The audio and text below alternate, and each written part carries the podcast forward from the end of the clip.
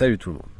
Est-ce qu'on peut utiliser l'histoire des religions et une connaissance des mythologies euh, pour euh, participer à l'émancipation des femmes? Je ne sais pas, mais on va essayer. On va essayer samedi 22. Euh, voilà, on va essayer de déconstruire le patriarcat par les mythes. On va essayer, en dehors de, toute approche évolutionniste ou, essentialisante, de voir ce qui se joue dans les rapports de domination homme-femme à l'échelle mythologique et, religieuse. Alors évidemment, on pourra apporter que quelques pistes, quelques intuitions, mais je l'espère, des pistes des intuitions que vous connaissez pas encore et qui vous seront facilement appropriables. Euh, mesdames et messieurs, je vous dis à samedi